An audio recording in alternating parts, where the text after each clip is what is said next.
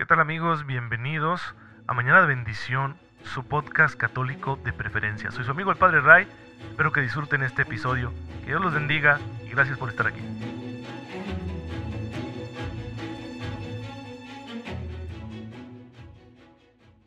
Buenos días hermanos, bienvenidos a su podcast favorito Mañana de Bendición. Soy su amigo el Padre Ray, espero en Dios que se encuentren muy bien, gozando de cada cosa buena que el Señor quiere darnos porque nos ama, gozando de la gracia con la cual tenemos la oportunidad de vivirlo todo a la manera de Jesucristo nuestro Señor y pues así irnos al cielo, ser santos, porque esa es la voluntad del Padre y para ello contamos con los auxilios constantes del Espíritu Santo que nos permite avanzar en nuestra vida como cristianos, como hijos de Dios, hasta que alcancemos la vida eterna.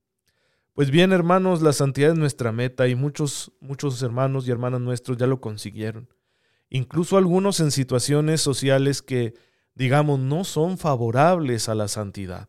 Por ejemplo, como el ser rey. Pues tal es el caso del santo que hoy nosotros celebramos, San Casimiro. Vamos a hablar de él. Es hijo del rey de Polonia, que también se llamaba Casimiro, Casimiro IV. Eh, destacó por el celo en la fe, por la castidad y la penitencia desde que era un adolescente la benignidad hacia los pobres y su devoción por la Eucaristía y por la Virgen María, pues lo mantuvieron firme en su fe, con la cual incluso pudo superar adversidades tan duras como la enfermedad de tuberculosis, de la cual se contagió y que vivió piadosamente. Murió y fue sepultado en la ciudad de Grodno, en lo que hoy es Lituania. En su idioma, polaco, Casimiro significa el que impone la paz. Nació en Cracovia en 1458, tercero de los trece hijos de su padre el rey. Su madre Isabel, hija del emperador de Austria, era una católica fervorosa que se esmeró con todo el alma porque sus hijos fueran también entusiastas practicantes de la religión. Ella, en una carta a una amiga, hace una formidable lista de las cualidades que debe tener una buena madre, y seguramente que esas cualidades fueron las que practicó con sus propios hijos. Y además de la educación que le dieron sus padres, Casimiro tuvo la gran suerte de que el rey le consiguió dos maestros que eran buenísimos educadores, el padre Juan y el profesor Calímaco. El padre Juan era polaco y dejó fama de ser muy sabio y santo, pero su mayor honor le viene de haber sido el que encaminó a San Casimiro hacia una altísima santidad. El profesor, profesor Calímaco era un gran sabio que había sido secretario del Papa Pío II, y después estuvo 30 años en la corte del rey de Polonia, ayudándole en la instrucción de los jóvenes. Calímaco dijo, Casimiro es un adolescente santo, y el padre Juan también escribió acerca de él diciendo, Casimiro es un joven excepcional en cuanto a la virtud. Claro está que no basta con recibir una buena educación de parte de los propios padres o tener buenos profesores, sino que es necesario que uno ponga de su parte todo el empeño posible para ser bueno. Pues así lo hizo Casimiro. Eh, sus hermanos también tuvieron los mismos profesores, pero ninguno llegó a ser tan santo como él. Incluso algunos dieron muy malos ejemplos. En cambio, nuestro santo llegó a unas alturas de virtud que admiraron a los que lo conocieron y lo trataron.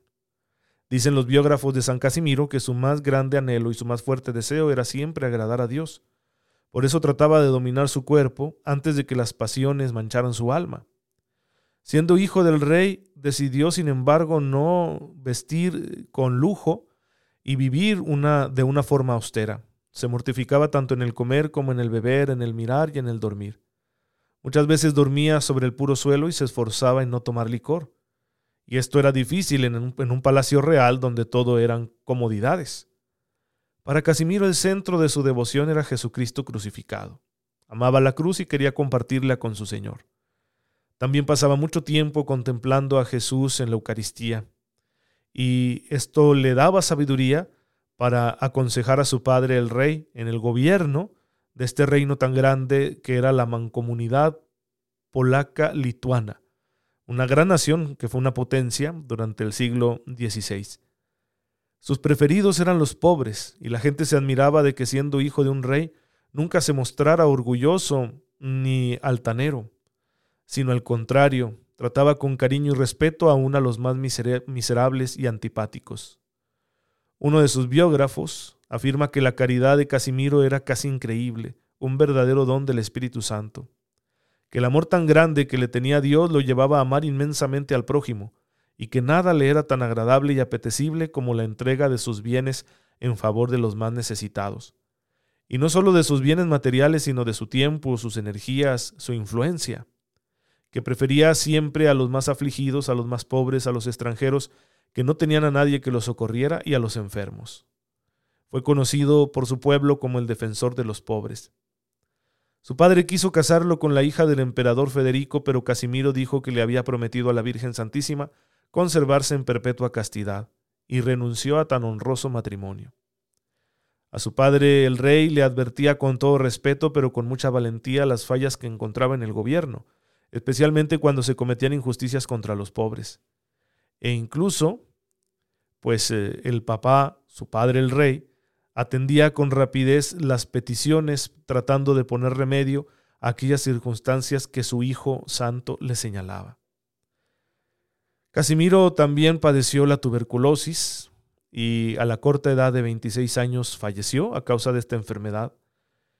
Y a los 120 años de haber sido sepultado su cuerpo, abrieron el sepulcro y encontraron sus restos incorruptos, como si acabaran de sepultarlo. Sobre su pecho encontraron una poesía a la Santísima Virgen que él había recitado frecuentemente y que mandó que le colocaran sobre su cadáver cuando lo fueran a enterrar. Cada día, alma mía, di a María su alabanza, en sus fiestas la honrarás y su culto extenderás. Palabras de esta poesía que San Casimiro llevó consigo hasta la muerte. Fue un hombre excepcional que vivió en grado de mucha perfección las virtudes cristianas a pesar de estar rodeado de un ambiente poco favorable para la virtud. Y lo quisieron tanto que, que se convirtió en el patrono de Polonia, ¿sí? aunque no llegó a ser él el rey, aunque no llegó a tener descendencia, ni tampoco fue un héroe de grandes proezas militares, fue simplemente lo que todo hijo de Dios tiene que ser, un hombre bueno hasta el extremo a imagen de Cristo. ¿Cómo consiguió esto? Enamorándose de Jesús. Y es la misma oportunidad que tenemos tú y yo. Tal vez tú y yo no vivimos en una corte rodeados de las frivolidades de la antigua nobleza europea, pero sí vivimos en un mundo muy apegado a la comodidad pues nos conviene aprender a amar a Cristo y desprendernos un poco o un mucho de esa comodidad para que la gracia de Dios sea más eficaz en nuestra vida y así vayamos imitando las virtudes de este gran santo y aprendamos a ser lo más buenos que podamos ser, hasta donde alcancen nuestras fuerzas, poniendo al servicio de los demás, especialmente de los pobres y afligidos, todo lo que Dios nos está confiando. Así que hermanos, tenemos la misma oportunidad que San Casimiro pues que Él ruegue por nosotros. Y bien, ya saben, para enamorarnos de Jesús hay que conocerlo bien y este mensaje lo mando porque gracias a Dios cada día se están uniendo más personas al podcast, están recibiéndolo cada vez más personas a través de WhatsApp, a través de Telegram o en Spotify, etc. Y, por eso siempre hago este comentario para que todo el mundo se ubique de, de qué se trata este humilde servicio de evangelización digital. Para amar a Jesús necesitamos conocerlo bien. Para conocerlo bien hay que profundizar en la doctrina que tiene la Iglesia Católica acerca de la persona de Jesucristo nuestro Señor. Una doctrina que se ha formado a lo largo de los siglos bajo la inspiración del Espíritu Santo. Y para comprender cómo el Espíritu Santo nos ha ido mostrando cada vez con mayor profundidad todo lo referente a nuestro Señor, necesitamos conocer la historia de la Iglesia, porque es en esta historia donde actúa el Espíritu Santo. Y es lo que estamos haciendo actualmente aquí en Mañana de Bendición. Estamos conociendo la historia de la iglesia que tiene cuatro grandes etapas. La edad antigua, la edad media, la edad moderna, ya las vimos, ya las estudiamos. Y ahora estamos conociendo la edad contemporánea, que es en la que actualmente nos encontramos. Ya hablamos de cómo es la vida del mundo y de la iglesia durante el siglo XIX, ya tratamos también de los inicios del siglo XX, de la Primera Guerra Mundial, de algunos movimientos revolucionarios, especialmente la Revolución Mexicana. Hay otros procesos históricos de los que hay que hablar antes de que lleguemos a la Segunda Guerra Mundial, que va a requerir un capítulo especial, porque se trata de un acontecimiento no solo bélico, sino de cambio de, estructura, cambio incluso de cosmovisión, de la manera de entender las cosas, para el ser humano, para grandes zonas del mundo, la Segunda Guerra Mundial representó un cambio muy drástico.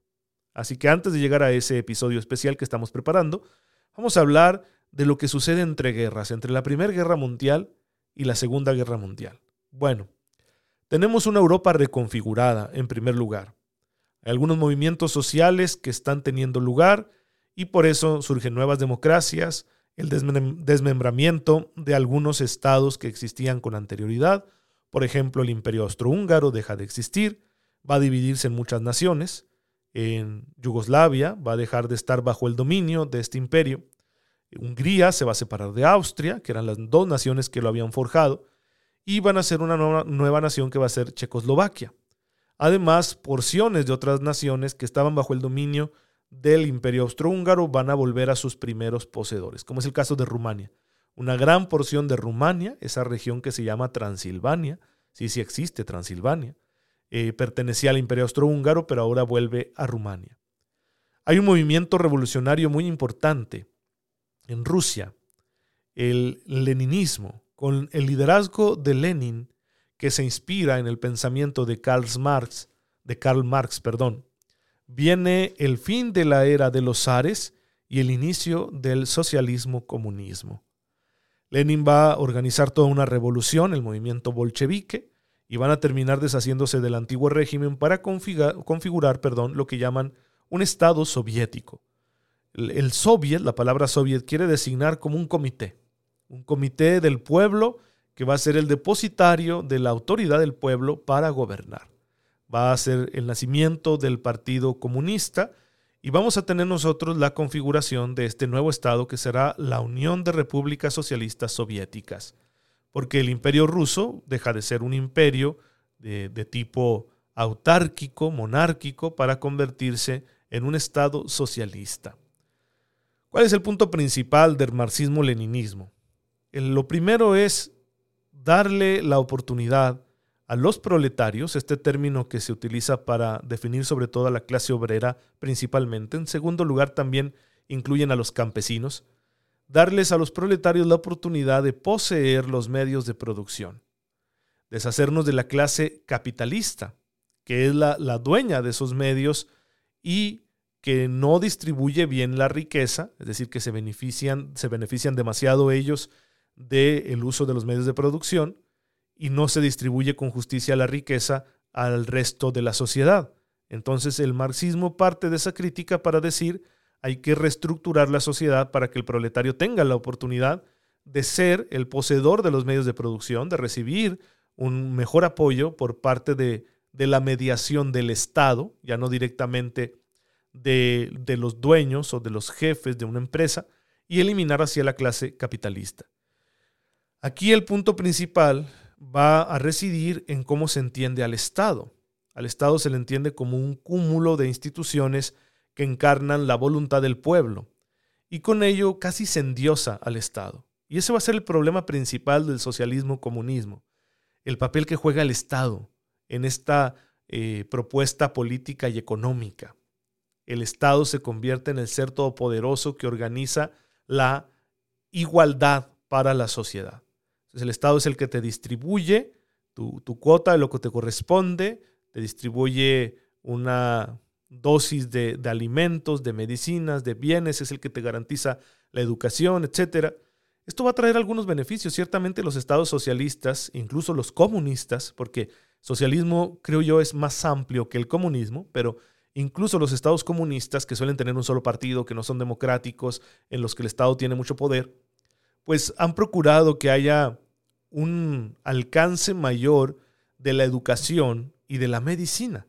No pocos estados comunistas tienen educación gratuita hasta la universidad y acceso universal a la salud, también gratuito. Eso es bueno, sí, por supuesto, no lo vamos a negar. ¿Cuál es el problema entonces con el comunismo? Que al anular al individuo con sus derechos, pone al Estado como rector universal de toda la vida social con lo que eso conlleva, porque quienes dirigen el Estado. Entonces el gobierno pasa a convertirse, de hecho, en la estructura principal que va a organizar la vida de una nación. y todo lo que se oponga al Estado, todo lo que se oponga al gobierno va a ser interpretado como contrario al deseo del pueblo. ¿A qué le suena esto, mis queridos hermanos? Y entonces el Estado va a tener que intervenir con todos los recursos coercitivos que tiene para reeducar, entre comillas, a aquellos de los ciudadanos que estén protestando por la pérdida de sus derechos, libertades o porque quieren mantener la libertad de expresión. Entonces el Estado se vuelve opresor se vuelve incluso, podríamos decirlo así, supresor de cualquier instancia que se oponga a las directrices que tienen los mandamases en turno. Ahí está el problema con la idolatría del Estado. La estatolatría es un problema muy serio y nosotros como cristianos tenemos una larga historia de conflicto con esta tendencia, porque cuando se hace del Estado un Dios, se empiezan a sacrificar almas en sus altares. Y además, esto va a conducir a un rechazo de los beneficios que tiene también el sistema capitalista. Así como el sistema capitalista tiene sus deficiencias, tiene también sus beneficios. Entonces el Estado comunista se cierra por completo a los beneficios del sistema capitalista, elimina el libre mercado, todo lo controla el Estado y esto da pie a la corrupción, a que nadie cuide las cosas porque pues no son mías, porque las voy a cuidar, porque me voy a esforzar. Y en Rusia en los primeros años de la Rusia comunista, vamos a tener una serie de conductas atroces auspiciadas por el gobierno que intentaba consolidar esta doctrina comunista en las naciones que formaban parte de la Unión Soviética. Vamos a tener la eliminación de los opositores políticos, la persecución religiosa, los campos de concentración, sí, primero vienen los de los comunistas, después serán los de los nazis, y, e incluso eh, grandes hambrunas como el famoso Holodomor, que dio muerte a millones de ucranianos, porque Ucrania era como el granero de Rusia. Y entonces, al entrar el Estado a adueñarse de todo, vino una depreciación, vino el, el, hecho de que no se sabía manejar bien la agricultura de esta región y muchas personas murieron por la hambruna que se produjo a raíz de esa decisión gubernamental. Pues cuidado con esas políticas. Pues bien, eso va a estar pasando en la Unión Soviética. El resto de Europa también empieza a enfrentar sus propios movimientos sociales, algunos de corte socialista, otros de corte más liberal. Viene, por ejemplo, el movimiento que busca la independencia de Irlanda hasta que ésta es reconocida, excepto la porción del norte. Irlanda del Norte sigue unida hasta la fecha a Gran Bretaña.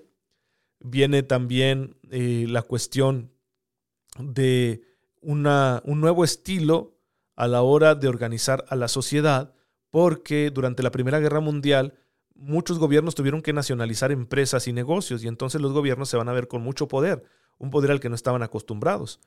Y muchos de estos gobiernos son democracias pues prematuras, imperfectas, aún no están bien consolidadas sus leyes y esto va a hacer que exista cierto desorden y tendencias incluso fascistas, como va a suceder en Italia, como va a suceder también en España, en respuesta a otro tipo de movimientos de corte comunista que no eran bien vistos en estos países. Sucedió en España con la guerra civil, donde va el general Franco a quedarse en el poder después de vencer a los eh, republicanos, que más bien eran socialistas.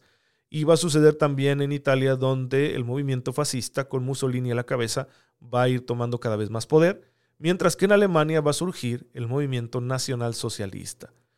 Eh, Adolf Hitler va a llegar a ser el líder de este movimiento y pues ya sabemos todo esto que va a desencadenar. Mientras tanto, eh, otros países por ejemplo, Estados Unidos están sufriendo las consecuencias de los defectos del capitalismo. La sobreproducción posterior a la Primera Guerra Mundial trae una crisis económica muy severa que va a sumir a Estados Unidos en lo que se llama la Gran Depresión y otros países van a ser también afectados por esta crisis social. Además, hay muchos países, especialmente en Latinoamérica, donde no se ha terminado de configurar una buena democracia, aún hay conflictos armados de consideración pues con lo que esto conlleva de crisis social para los pueblos y naciones. Así está el mundo, como está la iglesia. La iglesia también está en un proceso de reestructuración. La iglesia tiene que enfrentarse a los nuevos sistemas de gobierno con sus nuevas ideologías. La iglesia tiene que prevenir a sus fieles de la no participación en ese tipo de ideologías. Concretamente, el fascismo y el comunismo van a ser condenados por la iglesia. Y al mismo tiempo la iglesia se ve la necesidad de atender situaciones sociales muy graves. Esto va a dar pie a nuevas formas de caridad social por parte de la iglesia y a nuevas formas también de santidad. Tenemos grandes figuras, yo destaco hoy solo a Dorothy Day, la fundadora de este periódico estadounidense que se llama The Catholic Worker, que va a dedicarse a crear espacios donde las personas empobrecidas por la Gran Depresión puedan encontrar un refugio, donde puedan ayudarse unos a otros a sostenerse económicamente y también a crecer en su fe, de manera que se amortigüen los efectos de la Gran Depresión que trajo consigo como un desgaste moral muy profundo para los Estados Unidos, debido a que cuando hay precariedad económica, las cosas suelen empeorar en todos los sentidos. Pues así está el mundo y así está la iglesia en el periodo de entreguerras. Ya veremos después la Segunda Guerra Mundial, que representa una crisis muy profunda, quizá la más profunda que hemos tenido en los últimos años, y que cambió el rumbo y la historia de la humanidad. Pero vamos a verla posteriormente con detenimiento. Te damos gracias, Señor, porque a pesar de las adversidades que tu iglesia ha enfrentado constantemente en la historia, sigues acompañándola con tu gracia, para que en medio de los momentos más críticos y oscuros de la humanidad, la iglesia surja como una luz que ofrece esperanza a los hombres. Permítenos, Señor, ser parte siempre de la luz con nuestro propio testimonio. Por Jesucristo nuestro Señor. Amén. El Señor esté con ustedes. La bendición de Dios Todopoderoso, Padre, Hijo y Espíritu Santo, descienda sobre ustedes y los acompañe siempre. Muchas gracias hermanos por estar en sintonía con su servidor. Oren por mí, yo lo hago por ustedes y nos vemos mañana, si Dios lo permite.